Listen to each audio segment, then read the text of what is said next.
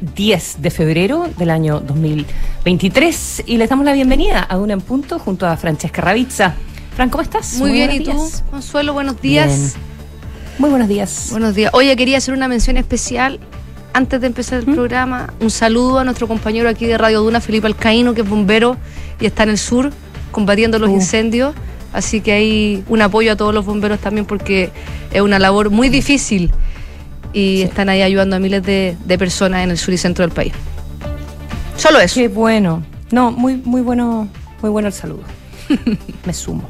Y todo el equipo de la radio. Ya, todo, ya todos los bomberos, una labor eh, sacrificada, eh, voluntaria, que sorprendentemente en, en esta emergencia ha, ha encontrado una cierta resistencia, ¿verdad? Son, son grupos súper minoritarios, pero además de poner su, su vida en peligro, tienen que em, lidiar también con situaciones de mucho estrés eh, con las personas a las cuales están, están ayudando, ¿verdad? Entonces, es una situación en la que hay que tener eh, muchísima vocación, eh, muchísimo tino también. Así que mucha fuerza para eh, todos ellos. Oye, eh, Fran, tenemos, eh, tenemos el informe del tiempo para, para, comenzar. Antes contarles que vamos a estar con los infiltrados, por, supuesto, por supuesto, en este día viernes, con Leslie Ayala, coordinadora de policías y tribunales de la tercera. A ver, nos va a contar del juicio de SQM, que finalmente está por eh, comenzar la, próxima semana, después de siete ocho años de, investigación, pero se anticipa que sea un juicio muy largo. Eh, y Pablo Longueira, eh, uno de, los inculpados aquí, em, está intentando que el Tribunal Constitucional le dé una mano Así que Leslie Ayala nos va a contar de qué se trata eso y también vamos a estar con Juan Pablo Iglesias, editor de opinión de la tercera. Nos va a contar de esta ley del solo sí es sí en eh, España que tiene em, al borde del quiebre a la coalición de gobierno. ¿Qué, sucede con, con, esta ley? Eh, ¿Por qué em, la están retrotrayendo? Eh, una ley que se suponía positiva para proteger a las mujeres fundamentalmente de, de las agresiones sexuales. Al final está teniendo no solo efectos políticos complejos, sino también efectos indeseados sobre las condenas a los agresores sexuales. Así que de eso vamos a conversar en España. Así que de eso vamos a conversar con Juan Pablo Iglesias. Partamos, Frank, con el informe del tiempo que em, se ve un poquitito más positivo, eh, ¿verdad? Respecto de las altas temperaturas. Cuéntanos. Bueno, en Santiago, igual 34 grados la máxima pronosticada para hoy día y para el fin de semana 32 y 31, así que ahí van a descender un poquitito, pero por ejemplo en Puerto Montt eh, está descendiendo la temperatura, hoy día se espera que esté con niebla durante la mañana y durante la tarde esté nublado con máximas de 22 grados y para el fin de semana hay pronosticadas lluvias. Eh, para el sábado y para mm, el domingo. En Concepción la situación también está empezando a, dar tregua también el, esta, estas olas de calor. Hoy día se espera una máxima de 23 grados, donde estará durante la mañana nublado, variando nubosidad parcial, y luego en la tarde va a despejar y estará mm, habrá viento de entre 25 y 40 kilómetros por hora. Y mañana en la tarde ya se espera nubosidad parcial con máximas de 21 grados. Y eh, para el domingo estará nublado durante la mañana y durante la tarde. En Chillán, ahí en la región del Ñuble, se esperan máximas de 33 grados, una de las zonas más afectadas por los incendios. Mm. Eh, el sábado y el domingo también estará completamente despejado. Eso sí, las temperaturas también comienzan a descender porque para el sábado se esperan máximas de 30 grados y para el domingo de 12 consuelo. Vamos em, cuando son las 7 de la mañana con 5 eh, minutos con los titulares en Duna en Punta.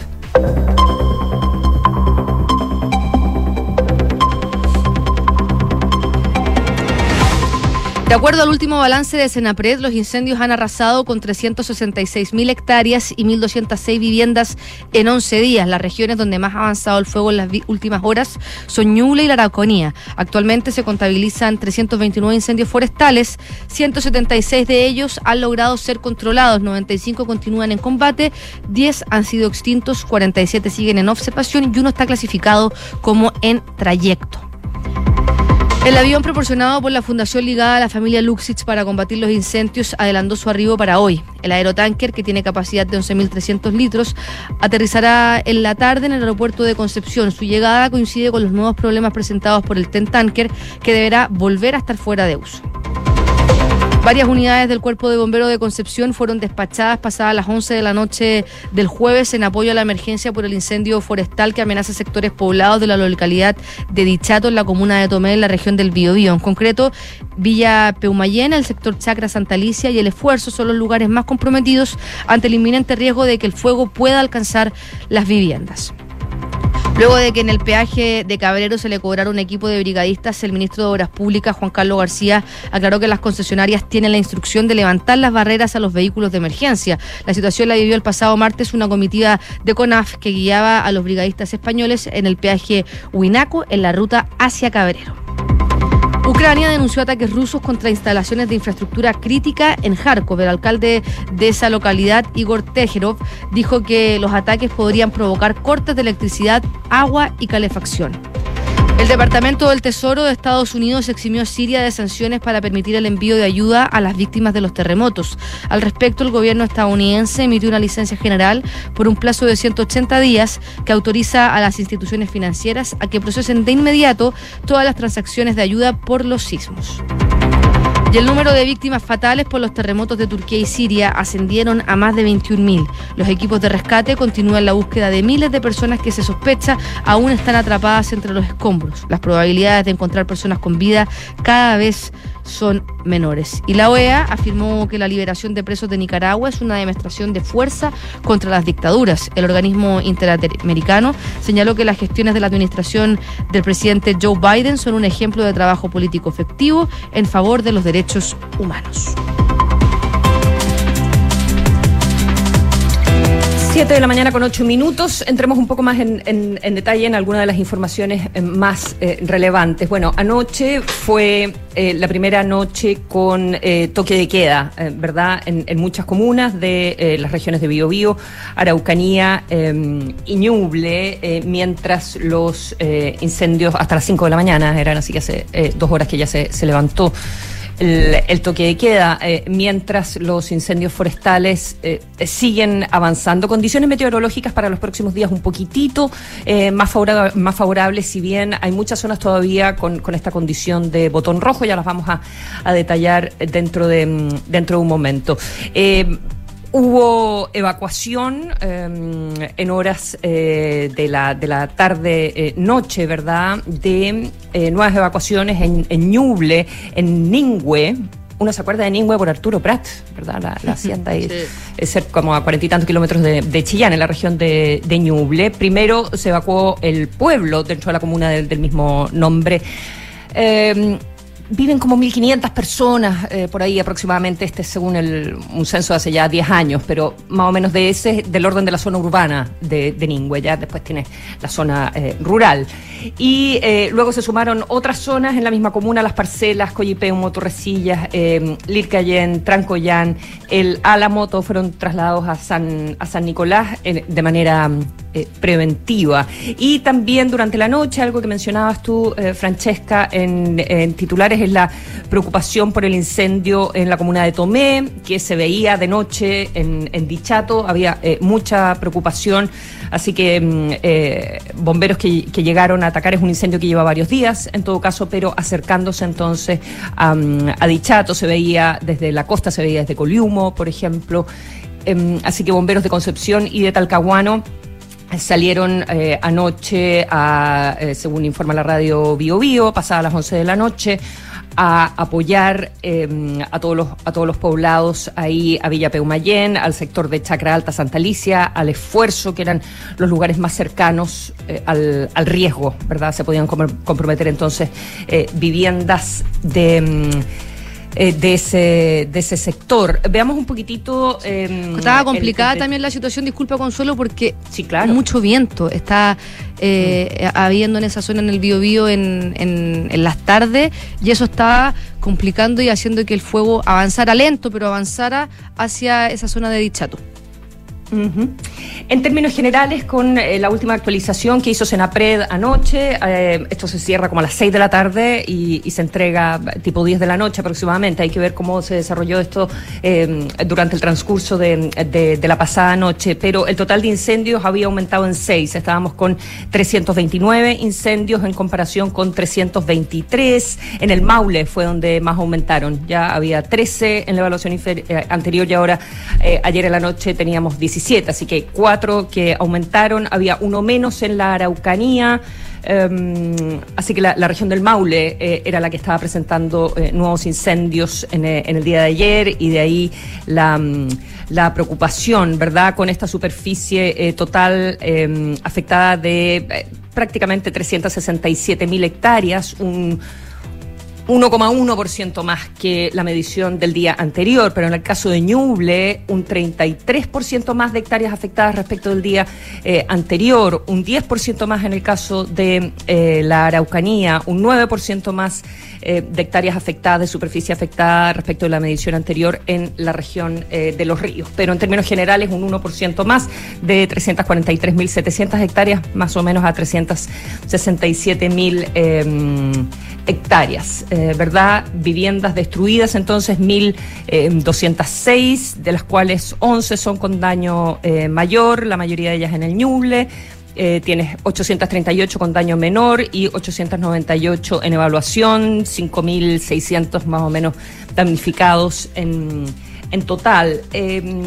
quiero revisar los botones rojos, que creo que eso es algo relevante. Estoy aquí con el, con el último informe de Senapred, entonces un poco largo, pero de medio segundo. Consuelo, yo, mientras tanto quería mm, informar que em, eh, la, desde la delegación y desde el SAC del Bio Bio informaron que a pesar de todos los incendios, generalmente la gente ayuda a los animales, ¿verdad? Que están sufriendo también con los estragos del incendio, pero llamó a no tocar aves silvestres porque se detectó el primer caso de gripe aviar.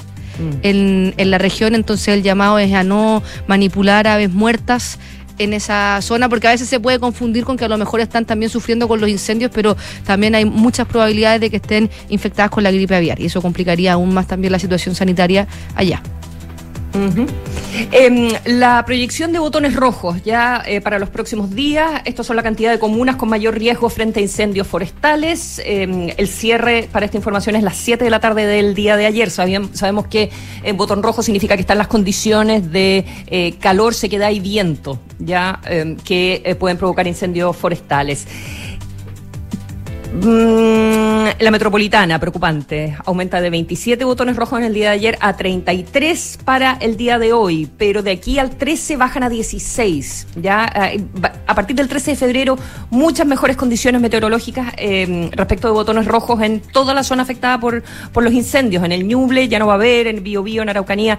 Eh, así que eso es algo muy positivo. En el Ñuble para hoy tienes 18 zonas anticipadas con botón rojo, lo mismo para eh, mañana sábado 11 de febrero, para, para el 12 ya bajan a 6. Ya en Bio, Bio también estamos con 11 hoy, eh, muy alto respecto de ayer también, que había 7 zonas eh, con, con, botón rojo. Esto no tiene que ver con em, solamente con los incendios, tiene que ver con los riesgos que hay de nuevos incendios, pero se baja a una para el, el 12 de febrero. Así que de verdad va a ayudar el hecho de que las temperaturas van, van a bajar, que es uno es uno de los factores más eh, relevantes. Y el Maule también, complicada para el día de hoy, con 24 zonas de eh, botón rojo. Pero la metropolitana, muchísima atención porque eh, es un riesgo alto en el día de hoy, con 33 zonas que se consideran con mayor riesgo. Son las 7 de la mañana con 15 minutos. Estás escuchando Duna en Punto. Consuelo, ayer se, nuevamente eh, en un desfile nocturno que hizo eh, eh, Kim Jong-un, mostrando obviamente su, su poderío de armamento.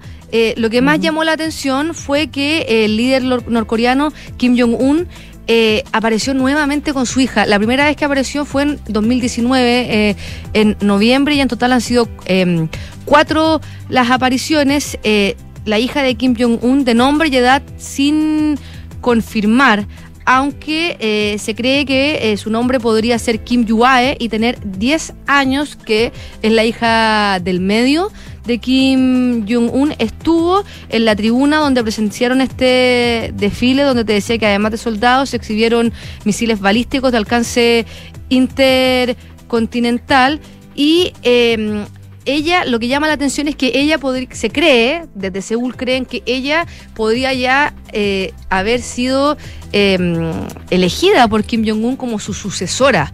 ¿Y por qué? Porque em, tuvo eh, mucho protagonismo, permaneció... Eh, junto a Kim Jong-un y su madre quedó relegada a un segundo plano, o sea, estuvo todo el rato junto a Kim Jong-un. Pero tiene, tiene, tiene 10 años. 10 años tiene. Se cree que tiene 10 años.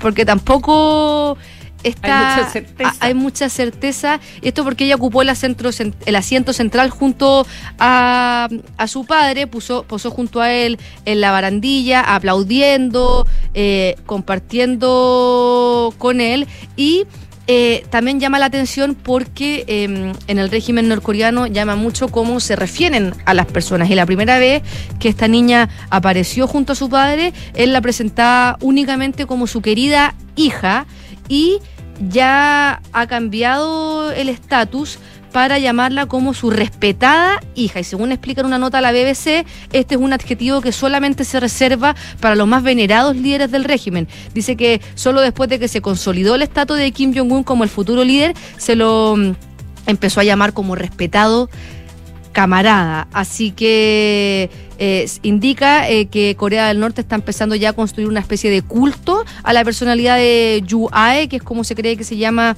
la hija de Kim Jong-un. Y por eso se cree que ha sido designada la sucesora de facto, a pesar de que aún no tiene el estatus oficial de sucesora. Ella es se cree que podría ser la hija mediana y porque se cree que em, Kim junto a su esposa tuvieron tres hijos en torno al 2010, el 2013 y el 2017. Claro, de 13, 10 y 6 años.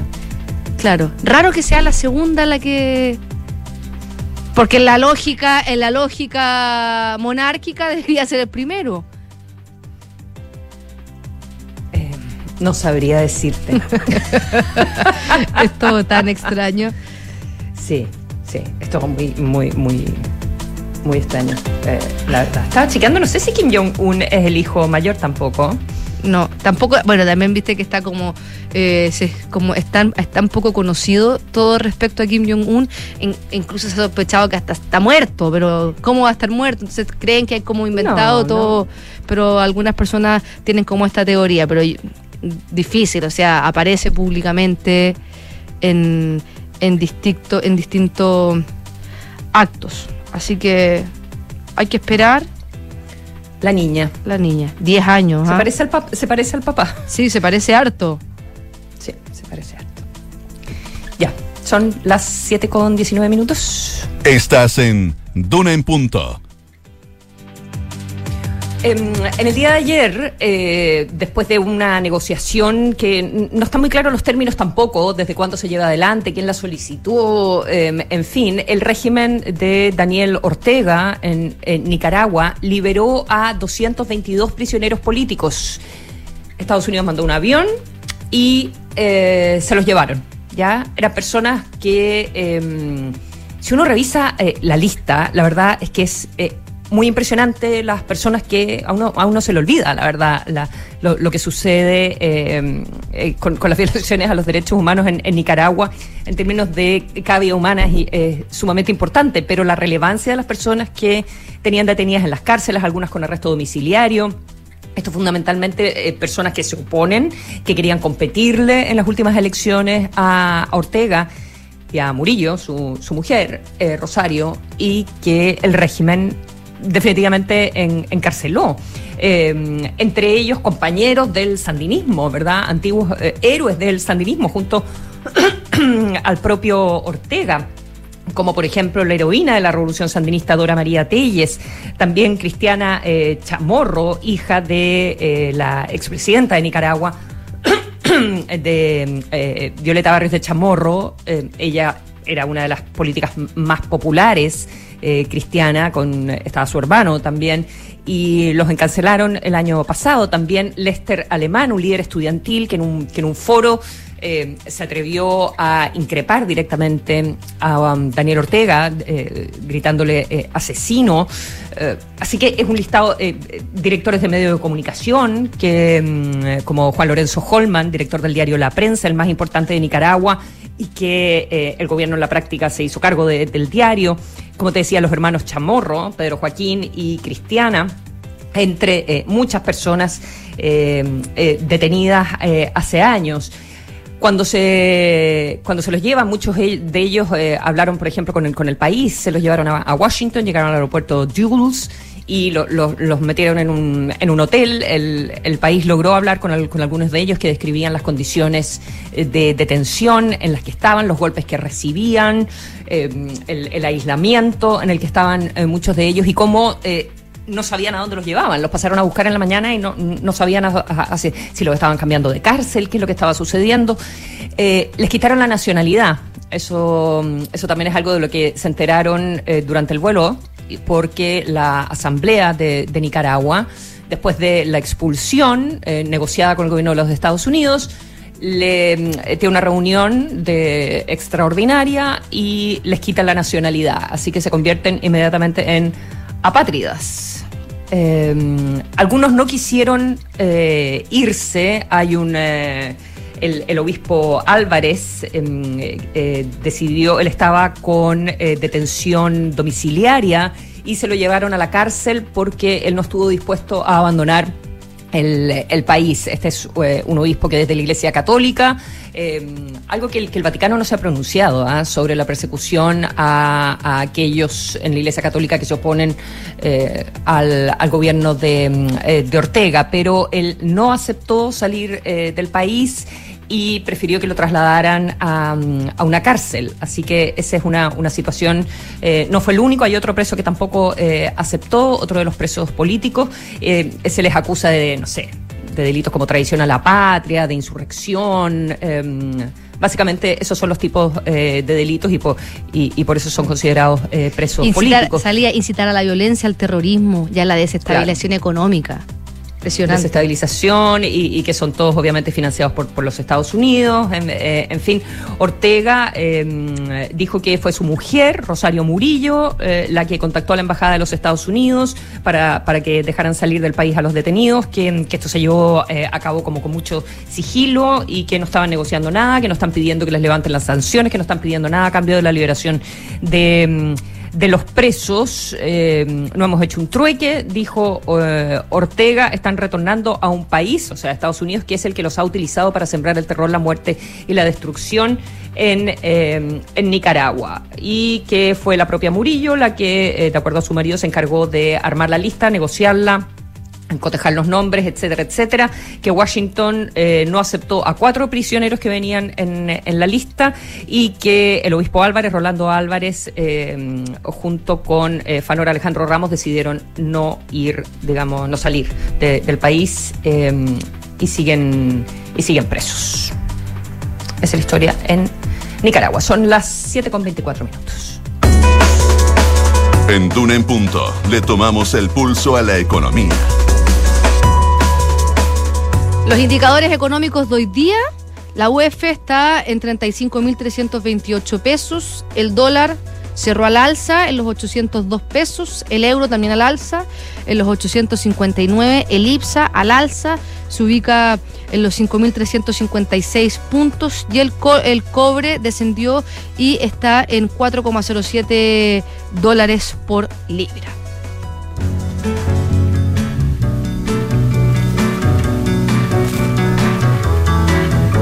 Estamos escuchando a Aretha Franklin con I Say a Little Prayer porque ayer se confirmó la muerte del reconocido compositor estadounidense Burt Bacharach, quien ganó tres premios Oscar, seis Grammy, dos Globos de Oro, un BAFTA y un Emmy. Dupla eterna de Hal David escribió más de 500 canciones que fueron interpretadas por más de 1.200 artistas. Y hoy día lo estamos recordando con la voz de Aretha Franklin y uno de sus éxitos, Says a Little Prayer. Uno empieza a ver la lista de las canciones de Baccarat, que tenía cuántos, noventa y tantos años, ¿no? A ver, 94 creo. Em, la cantidad de canciones que uno se sabe y no... Y son esas canciones que uno tiene como en el, en el disco en el disco duro. 94 años, sí. ¿94 años? Sí. Bueno, y esta probablemente es una de las em, más famosas. Qué bonito con Aretha Franklin. Con Diane Warwick también trabajó muchísimo. Em, recordando entonces a Bert Bacharach, cerramos esta parte del programa. Nos vemos a las 8, eh, Francesca Ravizza, con eh, Noticias en Duna. Que estés bien. Nos vemos. Club La Tercera te lleva a ti y a un acompañante a Hollywood a la van premier mundial de John Wick 4, donde podrás vivir la experiencia de la alfombra roja con todo el elenco. Suscríbete ya a La Tercera con 50% de descuento y participa. Suscríbete en latercera.com. Una pausa y ya regresamos con Tuna en Punto.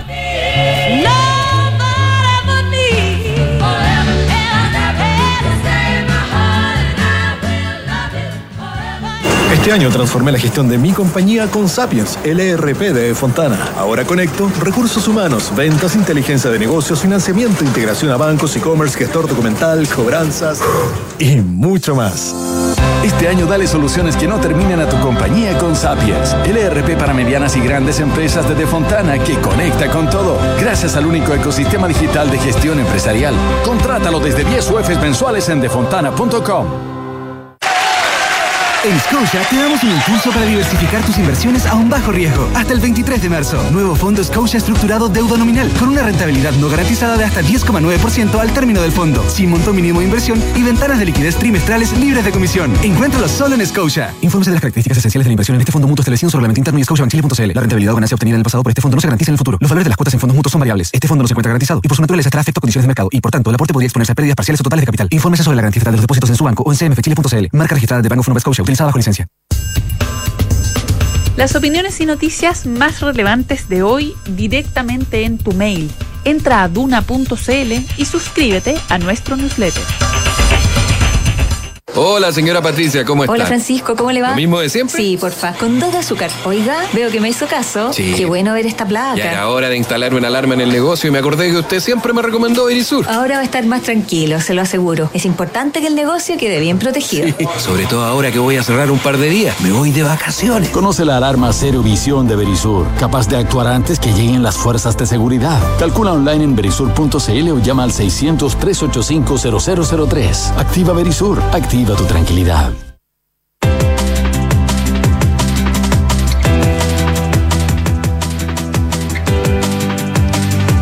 Siete de la mañana con eh, 28 minutos. Estamos al teléfono con la subsecretaria de Hacienda, eh, en realidad de ministra subrogante por estos días, Claudia Sangüesa. ¿Cómo está, subsecretaria o ministra? No, no sé, ¿cómo, cómo, cómo hay que decirle formalmente en estos días de subrogancia? Sí, hola, buenos días, Consuelo. Eh, bueno, aquí en realidad, no como quiera, eh, su, eh, subsecretaria o ministra subrogante, yo estoy diciendo subsecretaria en su calidad de ministra Muchas gracias. Muchas gracias, Claudia, entonces, por, por tomar, ya la, por tomar la, la llamada de, de Duna. Eh, quiero que conversemos, por supuesto, de, de- de la emergencia de los incendios y qué significa eso en términos de las ayudas del gobierno. Pero quisiera eh, partir antes por los datos de inflación que se conocieron esta semana para, para nuestro país y que fueron más altos de, de lo que de lo que se anticipaba, eh, ¿verdad? Con, con un, con un fenómeno que eh, está está probándose más difícil de, eh, de doblegar de, de lo que se esperaba. Sí, nosotros estuvimos también analizando la, las expectativas más bien de los datos, ¿cierto? La esperanza que hay de, de la evolución. Y, y claro, hay, hay situaciones, no es, no es inusual que, que las expectativas se desvíen de los datos que, que realmente eh, aparecen al final en, en el tema del IPC mensual. Lo importante es que la tendencia durante el año sea sea la que la que se espera y, y eso no ha cambiado o sea la, la tendencia que se espera que evolucione la inflación anual durante el año eh, es una tendencia a la baja. Puede, puede ser que la tendencia eh, sea mayor o menor velocidad, pero que no, no cambia de rumbo. ¿sí? Lo que esperamos durante este año es que haya una baja de la inflación anual, que durante el segundo semestre llegue a un dígito, eso todavía no, nos indican los datos, eh, y que a final de año se encuentre en torno al 4 o 5%. Eh, si es que uno a, los datos de inflación que conocimos esta, mm, esta semana y que colocaron en 12,3% eh, por ciento la, variación del IPC en 12 meses, si al dato eh, mensual que, conocimos le sacamos, ¿verdad?, alimentos y, energía, o si se le sacan los volátiles, aún así sigue siendo alta, ¿verdad?, 1,2%, 1,1%. ¿Cuál, ¿Cuáles son los, los ítems, digamos, que están, que están demostrando eh, eh, ser más difíciles, como, como le planteaba yo antes, de, de doblegar? Eh, ¿Qué, es lo que se está resistiendo a bajar, digamos? ¿Qué sucede? O sea, el componente más importante es sigue siendo alimentos y bebidas no alcohólicas. ¿sí? el segundo de ellos, que, que es lo que más lo que más importa en esta en esta alza la segundo de ello es eh, las bebidas alcohólicas y tabaco. Y lo que está ayudando a la baja es el ítem de transporte. Esas son las cosas. En realidad es, es alimentos, eh, este esta tendencia que ha sido más lenta, o sea, lo que más lento ha estado bajando, el ítem alimentos en general. Mm. Mm. Eso eso es lo que lo, que sí pero de todas maneras pero de todas maneras si es que yo saco si es que yo saco alimento y, saco energía que por lo demás energía bajó un 2,3 verdad em, si saco alimentos y saco energía la variación mensual es de 1,1 que es más que la que la variación mensual de 0,8 eh, entonces cuáles son cuáles son los aspectos si es que yo saco esos volátiles cuáles son los aspectos que, que están presentando más resistencia ¿Dónde, dónde está poniendo el gobierno mayor atención donde, donde nosotros estamos poniendo mayor atención también es en el tema de los, eh, siempre en el fondo, siempre en alimentos, por una parte, eh, combustibles, eh, por otra, eso es lo que más observamos mensualmente dentro de, lo, dentro de las estadísticas mensuales. Y esos son son tendencias que esperamos, o sea, han estado bajando, pero han estado bajando una a una velocidad menor que la que la que esperábamos. De todas maneras, eh, lo que lo que sí nos da eh, cierta tranquilidad, cierto, es que la inflación anual de todas maneras está reduciéndose y eso en todos los modelos que nosotros manejamos al menos no ha cambiado de rumbo.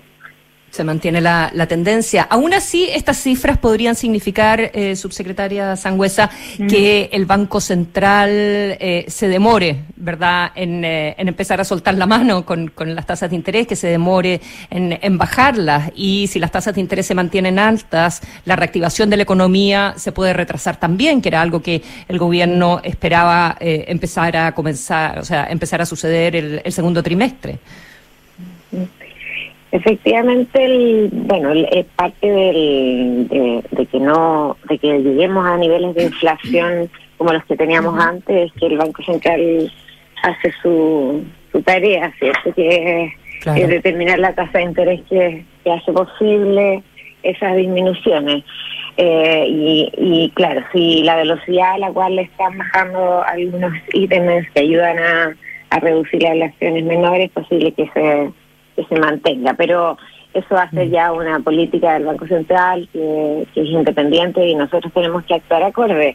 Eh, estamos, en nuestro foco ha estado más bien en hacer, en no ayudar a que aumente más la inflación, ¿cierto? Eh, mm, eh, teniendo una política fiscal que más bien se focalice en aumentar la inversión, en en mejorar los, la, la, agenda de productividad, ¿cierto? Para poder eh, facilitar las actividades productivas y que las estas inversiones se hagan más rápidas, eh, en tener bastante inversión pública en el presupuesto y ayudar eh, a algunos sectores que necesiten ayuda durante esta etapa que todavía es de inflación alta. Eh, a, propósito de, ayudas, em, pongamos un poco el día a, los auditores sobre las ayudas que está prestando el gobierno en términos de, esta emergencia de, los incendios.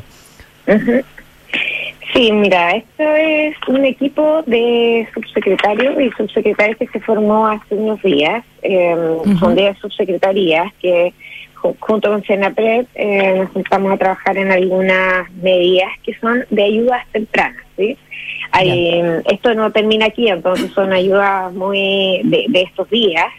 Eh, que incorporan varias medidas, entre ellas una es el bono de recuperación para las familias afectadas, esto se, se diseñó también para el incendio de Viña, es un millón quinientos mil pesos para los hogares cuyas afectación es alta y 750 mil pesos para el resto.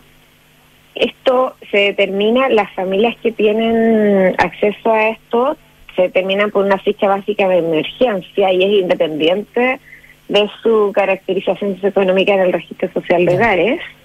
Eh, después otra otro tipo son las viviendas, viviendas transitorias de emergencia.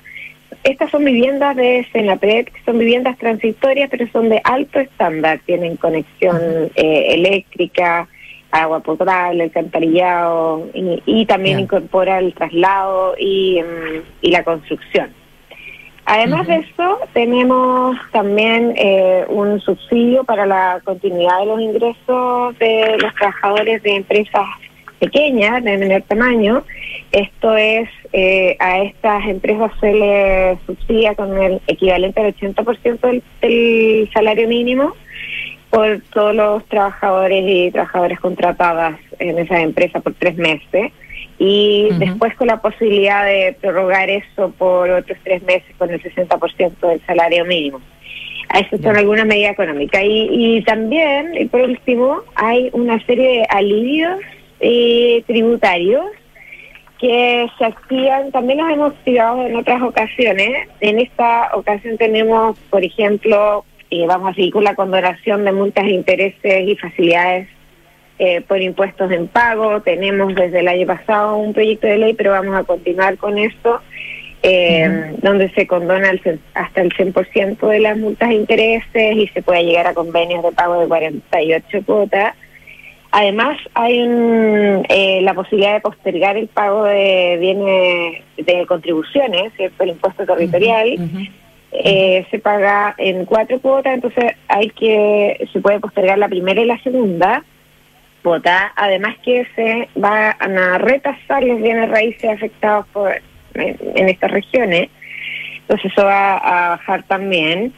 Eh, y también hay algunas exenciones, una exención de impuestos aduaneros eh, para agilizar los procesos de internación de productos y materiales de apoyo para estas familias y estos sectores afectados. Eh, esas son entre otras, son son varias, varias, la verdad, eh, una lista de 10 eh, de 10 alivios tributarios que están en la página web del gobierno y, se puede acceder a ellos para mirar el detalle. Esto, estas cifras de, ayudas pensando en, Valparaíso y pensando ahora en esta emergencia que todavía está en, desarrollo, eh, ¿verdad? ¿De, qué tamaño son como en comparación con, bueno, no con el gasto del Estado, porque, eh, pero mueven mueven la aguja o eh, son son, eh, son dineros que, que para que para Hacienda es, complejo administrar o están dentro de, de los rangos de catástrofe habituales? Nosotros estamos haciendo un catastro más específico de, de los costos, porque los costos podemos estimar en base a datos históricos, por ejemplo, como el incendio del 2017, hay un, hay estimaciones que se han hecho em, y es eh, y, en el fondo esa estimación depende también de, de costos económicos que son más difíciles de medir, como son los costos privados, ¿cierto? Como son también mm, mm. eh, la efecto de la salud de las personas eh, y también la pérdida de diversidad, pero si uno analiza el costo fiscal directo, eh, depende también de cómo evolucionan, ¿cierto?, los incendios, pero hasta hoy con la 300.000 hectáreas que se han quemado, haciendo más o menos 250 billones de dólares. ¿sí? Esto, eh, eh, sí, si uno considera todos los otros costos económicos, esto puede ser más, eh, bastante más, y por eso nosotros estamos haciendo un catastro más específico para este incendio que tiene características distintas del del 2017. Este, el 90% de lo quemado hasta ahora es bosque, eh, tanto tanto plantaciones como bosque nativo. Entonces, una característica, y por, y por lo tanto ahí hay un costo económico eh, distinto también. Eh, Y por lo tanto estamos haciendo ese catastro, pero eh, por ahora la tanto el combate del incendio como las ayudas tempranas salen del presupuesto eh, que tenemos considerado. En el presupuesto nacional eh, hay considerado gasto en emergencia, de hecho este año había aumentado el 22% el presupuesto para, in- para incendios, que Claro. también estaba previsto y que era una temporada difícil este año. Eh, y si es necesario, también el Ministerio del Interior tiene una partida de emergencia. Esto es eh, un- una cosa acotada, de alguna manera eh, estimable y, y- y de todas maneras financiable. Según que Sangüesa, nosotros- minis- sí, de lo, de, de lo que estaba presupuestado. Sí. Eh, Claudia Sangüesa, ministra subrogante de Hacienda, muchas gracias por haber conversado con nosotros esta mañana. Muchas gracias a ti. Chao, chao. Chao, buenos días. Conecta la gestión de tu empresa con Sapiens CRP y tu área de gestión de personas con Senda. Ambas soluciones de Defontana y su ecosistema de gestión empresarial. Integra todos los procesos de tu compañía en defontana.com. Son las 7 de la mañana con 42 minutos. Hacemos una pausa en Duna en Punto y ya estamos de regreso con los infiltrados.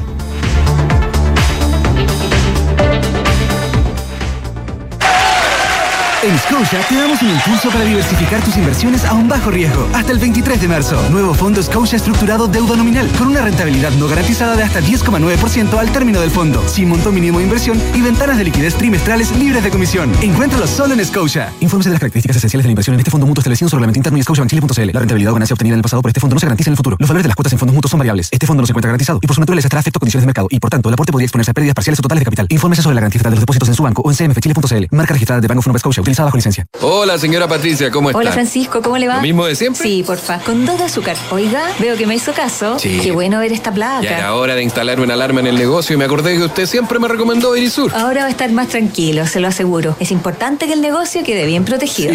Sobre todo ahora que voy a cerrar un par de días. Me voy de vacaciones. Conoce la alarma Cero Visión de Verisur, capaz de actuar antes que lleguen las fuerzas de seguridad. Calcula online en verisur.cl o llama al 600-385-0003. Activa Verisur, activa tu tranquilidad. Escuchas Duna en punto. Duna 89.7.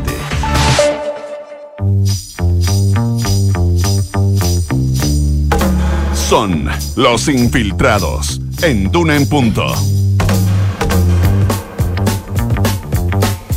7 de la mañana con 44 minutos y ya estamos de regreso en Tuna en Punto junto a los infiltrados. Leslie Ayala, coordinadora de policías y tribunales de la Tercera. Muy buenos días. Muy buenos días, Consuelo. ¿Cómo estás? Muy bien, gracias. Y Juan bueno. Pablo Iglesias, editor de opinión de la Tercera. Buenos días. Hola, hola, buenos días, ¿cómo están? Muy bien. Oye, voy a dar vuelta y voy a comenzar con Juan Pablo. Me parece. Partamos, partamos. A ver, explícanos. eh, vamos a hablar de esta ley eh, eh, de sí es sí, o sea, solo sí es sí en, en España. Esta es una ley que iba a ser, hasta donde yo entiendo, positiva para las víctimas de, de agresiones sexuales, pero está resultando todo lo contrario y, y además esto ha provocado como un- una grave fisura política en el gobierno de, de España. ¿Qué, qué es lo que está pasando? Así es. Generó un efecto no esperado eh, en términos de cómo se. eh, eh, en- en- en- con respecto a lo que quería combatir y de- de- además lo que dices tú está generando una tensión interna en el gobierno eh, que algunos incluso planteaban el riesgo de un o plantean todavía el riesgo de un, de un quiebre de la coalición de gobierno entre Uni- Unidas Podemos y el Partido Socialista eh, pero hoy día Pedro Sánchez en la madrugada eh, salió tajantemente a desmentir y a descartar esta posibilidad, pero eso puede aparecer como eso de los entrenadores cuando confirman el técnico, que no dura mucho más, digamos. Pero el hecho es que es que está tensionando mucho la... los, la- presidentes, la- los presidentes con los ministros también. Claro, eh, tensionando mucho la, la coalición de gobierno. Pero expliquemos un poco en qué consiste esta ley, que es la ley de garantía de la libertad sexual, una ley impulsada por eh, la ministra Irene Montero, la eh, ministra de, de Igualdad, que es eh, eh, pareja de eh, eh, Pablo Iglesias, el líder de, el, el líder histórico, pongámoslo, de, de Podemos. Y eh, una figura central de la coalición de, de gobierno en España. Eh, Irene Montero impulsó esta ley eh, con el fin de eh, cambiar el foco de del, del combate a la agresión y el abuso sexual. Todo a partir, en gran parte, de lo que pasó con la manada, que no sé si, si recuerdan esta violación contra una joven que fueron en grupo, digamos, y que generó mucha polémica y tensión en España, también por cómo se, la justicia lo enfrentó.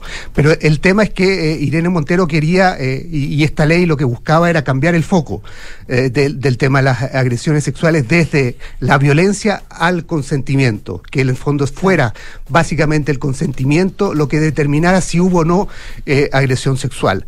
Eh, por lo tanto, se sacaba el, el- el elemento violencia, ¿ya? Eso era, era un, un elemento marginal. Lo importante era si eh, la persona agredida había dado o no dado consentimiento para eso, y por, por eso se convirtió Bueno, el, el perdona, me en- imagino que la violencia, me imagino que la violencia también permanecía, pero se agregaba un el, pero, elemento pero, de consentimiento. A ver, es que ese es el, ese es el punto central para, para el, el- el debate de, eh, para la, la propuesta y, el- y, y- y lo que ha planteado la ley y lo que ha planteado Irene Montero en, este, en, en esta ley que ya empezó a regir en, en octubre, es que eh, fuera el, el eje de todo el consentimiento. ¿Ya? O sea, eh, lo importante O sea, que aquí si yo tenía la- una el- relación el con violencia, es sí o sí. Si yo tenía una relación con violencia y era consentido, yo no podía eh, alegar eh, agresión. el, el- en, en parte esa discusión también estaba, digamos, porque evidentemente ahí hay un problema. Ahí, eh, el, el- el- el problema para ella es, era, era básicamente el consentimiento, el que se diera o no se diera eh, eh, eh, disposición, digamos, del- de, la parte que eventualmente, si es que no había, era agredida. Por lo tanto, ese era el eje de la discusión. Y eso es lo que apuntó el, el- el- el, el- la ley, que empezó a regir, como decía, en octubre, y lo que hizo fue... eh, eh, eh, unir las penas, o sea, unir los casos, eh, los distintos delitos, digamos, eliminó, por ejemplo, abuso y, lo, y lo elevó a agresión, Eh, por lo tanto ya los, los casos menores desaparecieron y pasaron a ser eh, mayores, pero en este proceso, y eso es el problema que está generando, las penas se adecuaron. Eh, y por lo tanto agarraron en parte eh, las penas de los casos menores. Por lo tanto, en muchos casos el- el- el- la pena menor bajó. ¿ya? Eh, y eso ha generado una eh, revisión de penas masiva. ¿Ya? Eh, porque se vio eh, la posibilidad de parte de los eh, condenados y de sus abogados, de su defensa, de que había una posibilidad aquí de rebajar penas por los delitos a los que habían sido condenados en este proceso de ajuste de los, de los distintos tipos penales, digamos, de, de delitos. Eh, y en este proceso se han hasta ahora revisado más de 500 eh, casos, 507 era la última cifra que yo tenía, eh, de esos son 507 se rebajaron las penas y de esos 507 al menos 42 incluso quedaron en libertad. ¿ya? Eh, y este porcentaje es muy menor con respecto al total de lo que se puede revisar. Un informe del Consejo de la, del Poder Judicial de, España eh, estimó en 4.400 los casos que se van a revisar producto de esto. De esos, de esos 4.400 probablemente la mayoría se van a eh, rebajar penas. Eh, por lo tanto, esto ha generado una, un, un debate, una discusión, una polémica eh, profunda en España, cuestionamiento a la ley y a la calidad de la ley, y eso ha tensionado las relaciones entre, evidentemente, el PSOE y, y, Unidas Podemos, tanto así, y por eso resurgió esta semana, porque esto eh, entró a regir en octubre, eh, resurgió esta semana porque eh, la, ministra de Justicia presentó finalmente, que es del PSOE, presentó finalmente una ley para corregir la ley anterior. El problema aquí es que esa ley agrega, lo, a propósito de lo que tú decías, la violencia como un agravante. ¿Ya? Entonces, en los casos en que hay violencia, el delito se agrava y por lo tanto las penas son mayores. Si bien se mantiene la estructura que plantea la ley reformada, la, ley es solo si es sí, se agrega la violencia como agravante. Y eso hizo que eh, eh, estallara nuevamente esta polémica y esta tensión entre las partes porque la ministra eh, Montero y varias ministras también de Unidas Podemos salieron a decir que de nuevo se, se pone el foco en la violencia y eso hace perder el espíritu de la, de la ley y de la, reforma, que era el consentimiento. y por lo tanto, la ministra incluso de Justicia salió a decir que además es muy fácil probar la violencia, basta una herida, aunque sea leve, digamos, para demostrar que hubo ahí violencia. Y la respuesta de eh, eh, las ministras de, Unidas Podemos es que si fuera tan fácil, ¿por qué eh, en la mayoría de los casos de agresiones sexuales solo una, un, porcentaje menor fueron condenados antes de la ley?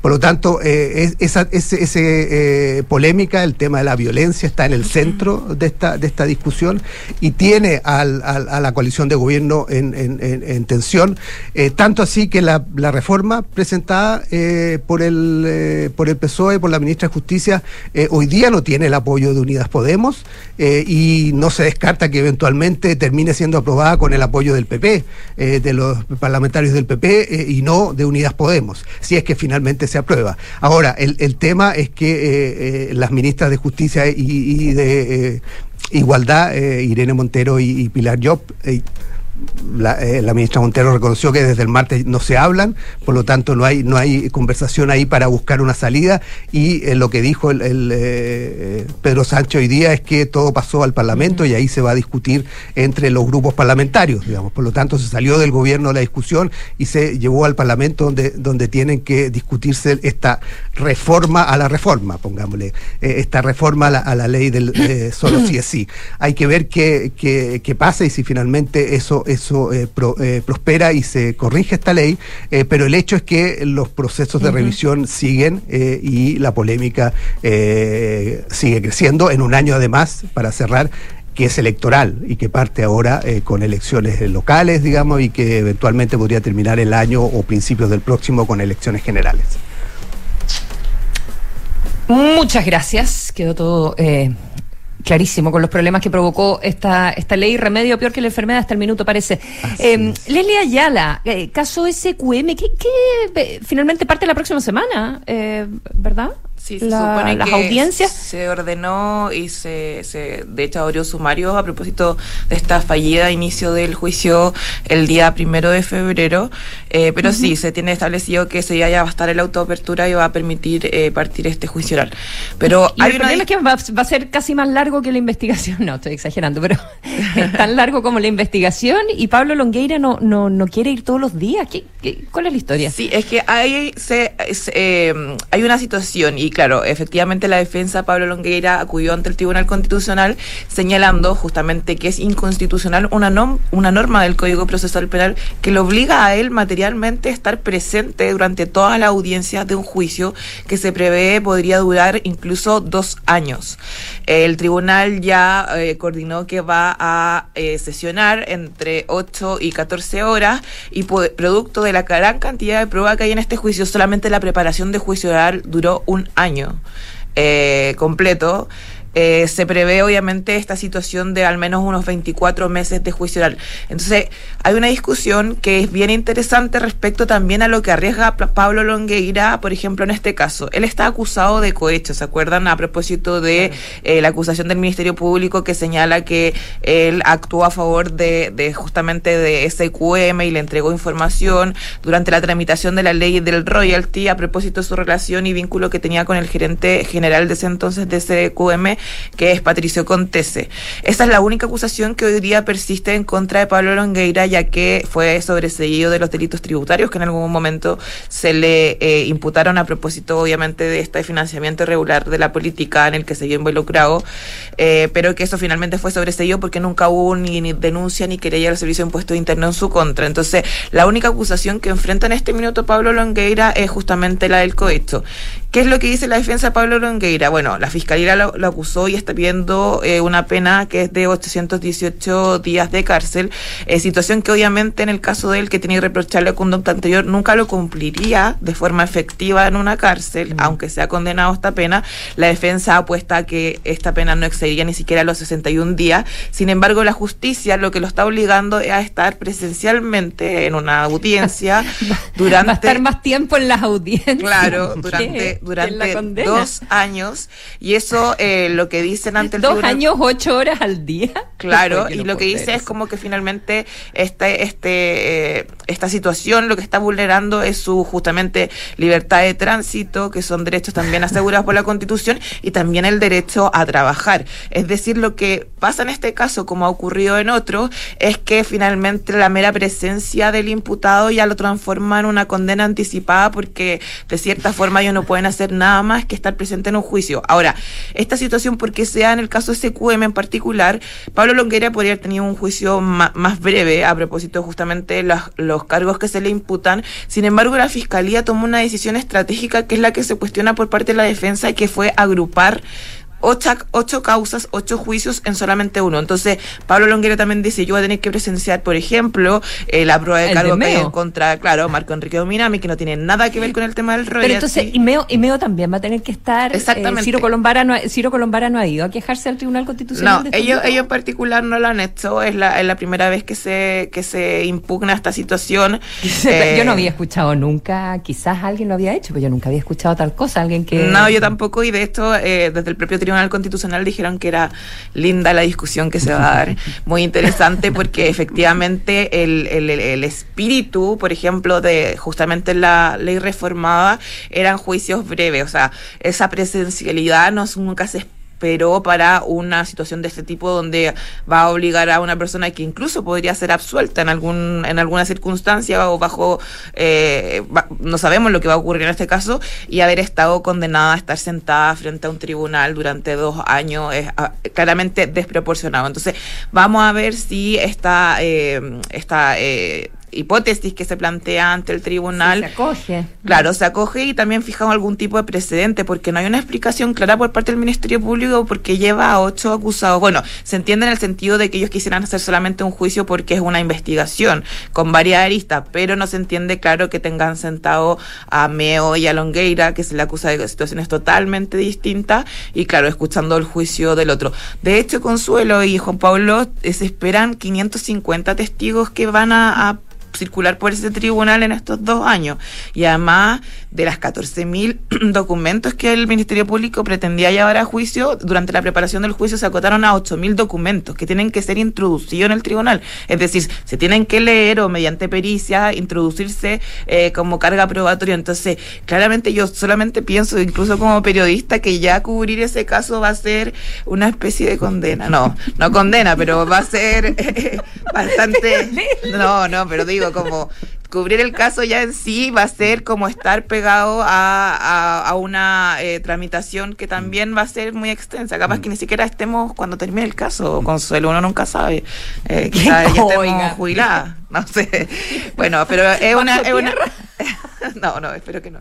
Eh, pero es una discusión eh, bastante interesante. necesitamos a chat, chat GTP. Eh, eso Ellos van a hacer esa pega, claro, de escuchar Tienes que poner una grabadora, conectarla a chat, a chat GTP y que te extraiga. De hecho, hasta ahora el juicio, el juicio más largo que, que se ha tenido en estos casos es justamente el juicio donde se condenó finalmente a Jaime Orpiz, ¿recuerdas? Mm. Ese juicio duró alrededor de seis meses, pero siempre se ha, se ha dicho que ahí hay una especie de, eh, de un vicio que se ha generado porque siempre la reforma procesal penal se pensó para que cuando se llevara juicio oral fueran juicios cortos, breves y no tan extensos como finalmente resultaron ser estos juicios donde además también se pensó también también se pensó que para que la persona que investigaba no fuera la que eh, condenara, pero eh, y para darle mayor transparencia al sistema, digamos para separar la investigación de, del juez, pero mm, pero claro la agilidad era fundamental y y aquí tenemos un, de hecho, una también investigación y un juicio que, que va para está los el caso de Patricio Contese, que él eh, no recurrió por este caso en particular, pero me acuerdo que hicimos un tema en la tercera PM de que él ya, por ejemplo, solamente por el hecho del arresto domiciliario, este caso lleva seis años en tramitación y solamente ya con el, el hecho de haber estado durante estos seis años en arresto domiciliario total, que significa también como sumarlo es como si estuviera en prisión preventiva, por ende se suma su pena en el caso de ser con- eh, condenado, él ya cumplió el- la pena por delito tributario. Entonces, claro, las defensas dicen como el absurdo la cantidad de, de- de recursos que ha destinado el Ministerio Público en una porfía, según ellos, por supuesto, de no querer eh, una salida distinta. Por ejemplo, incluso le han ofrecido eh, las propias defensas ser condenada en juicio abreviado. No es el caso de Pablo Longueira, porque Pablo Longueira eh, se le imputa un delito que para los políticos es bien complejo, por ejemplo, aceptar, y además él dice que es inocente, que es el cohecho. Pero en el caso, por ejemplo, Patricio Contese, que está por delitos tributarios y también por el soborno, eh, la defensa ha dicho que ellos estaban llanos a llegar a algún tipo de acuerdo antes de este juicio porque no se entiende, porque no hay, acá nadie está arriesgando pena efectiva de cárcel. Entonces, la cantidad de recursos, movilizar a un tribunal durante dos años, es un tribunal que se compone de tres Oye, jueces, entonces, claro, la desproporcionalidad acá de la carga eh, versus el, el efecto que va a tener el fin de este de, de- de esta tramitación judicial eh, a juicio de las defensas no, no, no es concordante y por ende el Tribunal Constitucional se va a meter y va a, obviamente, a establecer algún tipo de norma. Mm. Ahora, lo que nosotros estamos arriesgando es que nos despidan. Sí, eh, son la- Sí. las 8 con un minuto. Por favor. Por Estamos favor. arriesgando, pero seriamente. Sí, estamos arriesgando pena, definitivamente, eh, pena Efectivas. aquí. Juan Pablo, Juan Pablo Iglesias, Leslie Ayala, que tengan un estupendo viernes, un muy buen fin de semana. Igual tú. y ha sido un tú. gusto estar con Igual. ustedes. Muy buenos Sigan días. en Duna. Buenos días. Viene Francesca Ravisa con las noticias y luego hacemos Hablemos en Off junto a Nicolás Vial.